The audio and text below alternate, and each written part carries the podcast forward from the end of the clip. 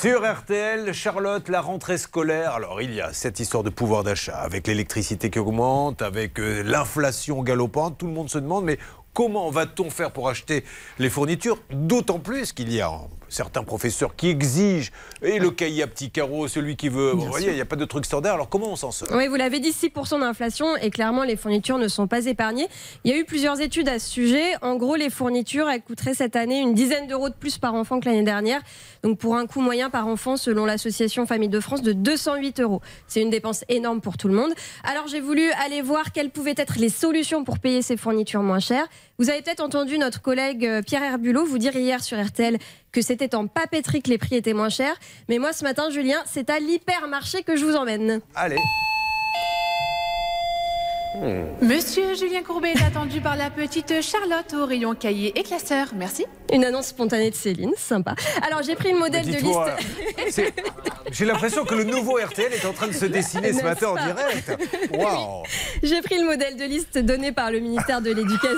Donc 10 fournitures parmi les plus classiques hein. les cahiers, les stylos, crayons, gommes, compas, etc. Et on va faire deux caddies, un avec des grandes marques, un avec la marque distributeur. Ensuite, on ira faire un petit tour sur Internet.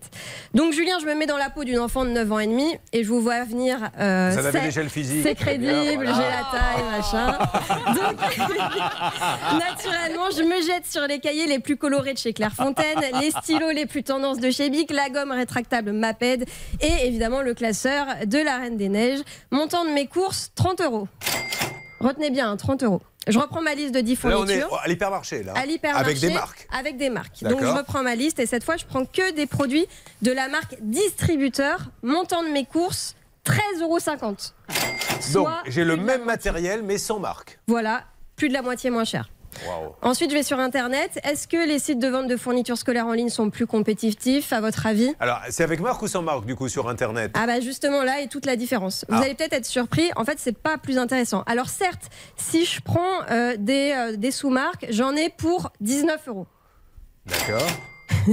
La, la- la petite caisse enregistreuse a mis du temps à venir. Donc, 19 euros, 19 c'est donc euros. plus cher sur Internet qu'aller prendre sans marque dans un hypermarché. Exactement. Et là, je suis allée sur rentrediscount.com. Hier, Pierre Herbulot était sur Scoléo. Il a tiré la même conclusion. Et attendez, tenez-vous bien, si je prends cette fois les mêmes marques que mon panier avec euh, de la marque, là, c'est 30% plus cher sur Internet qu'en hypermarché.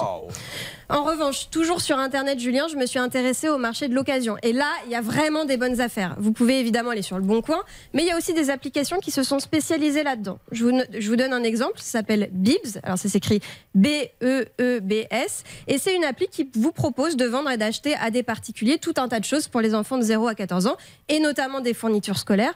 Alors, évidemment, vous n'allez pas aller acheter cahier par cahier euh, vos fournitures sur ce site, mais ça vaut le coup pour les articles plus chers.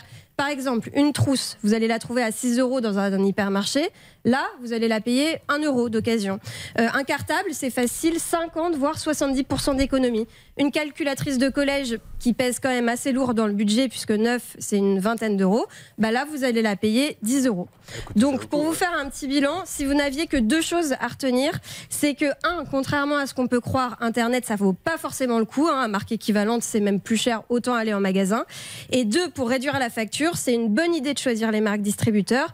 Pour les fournitures plus chères, mais qui peuvent durer dans le temps, on complète avec de l'occasion trouvée sur Les marques Internet. distributeurs, c'est la trousse Leclerc, la trousse Carrefour, la Voilà, trousse Auchan. exactement. C'est ce qu'il y a de moins cher, c'est 13 euros. C'est ça. Et là, j'ai pris que 10 fournitures, mais si on prenait toute la liste, je vous garantis que sur un, un panier de 300 euros, là, vous faites facile mm, 150 euros d'économie. Eh bien, bravo Charlotte, bravo. Euh, non, mais non, Hervé. Oh là là, Hervé Pouchol est en train de me dire son conseil d'acheter des, des fournitures d'occasion, c'est ridicule. Le cahier sera déjà rempli. Mais, mais pas un cahier qui a déjà servi, enfin. Moi, je ne peux plus. Merci Charlotte, on applaudit Charlotte. Merci. Et bravo pour le travail de post-production. À un moment donné, je pensais que nous n'étions pas sur RTL, mais sur Radio Metro Goldwyn Mayer, avec tous ces bruitages. Merci en And tout thank cas. you, Céline. Euh, euh, le porte-monnaie, hein, chaque matin on vous en parle, mardi, mercredi, jeudi avec Charlotte, lundi, vendredi avec Monsieur Dover.